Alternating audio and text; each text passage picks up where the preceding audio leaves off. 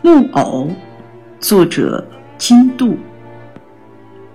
每一棵树里都住着一个木偶，每一个傍晚，他们都会脱掉树冠的帽子，掀开树皮，走出来。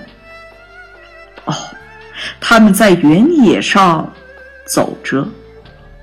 我记得他们天牛羚一样的眉毛。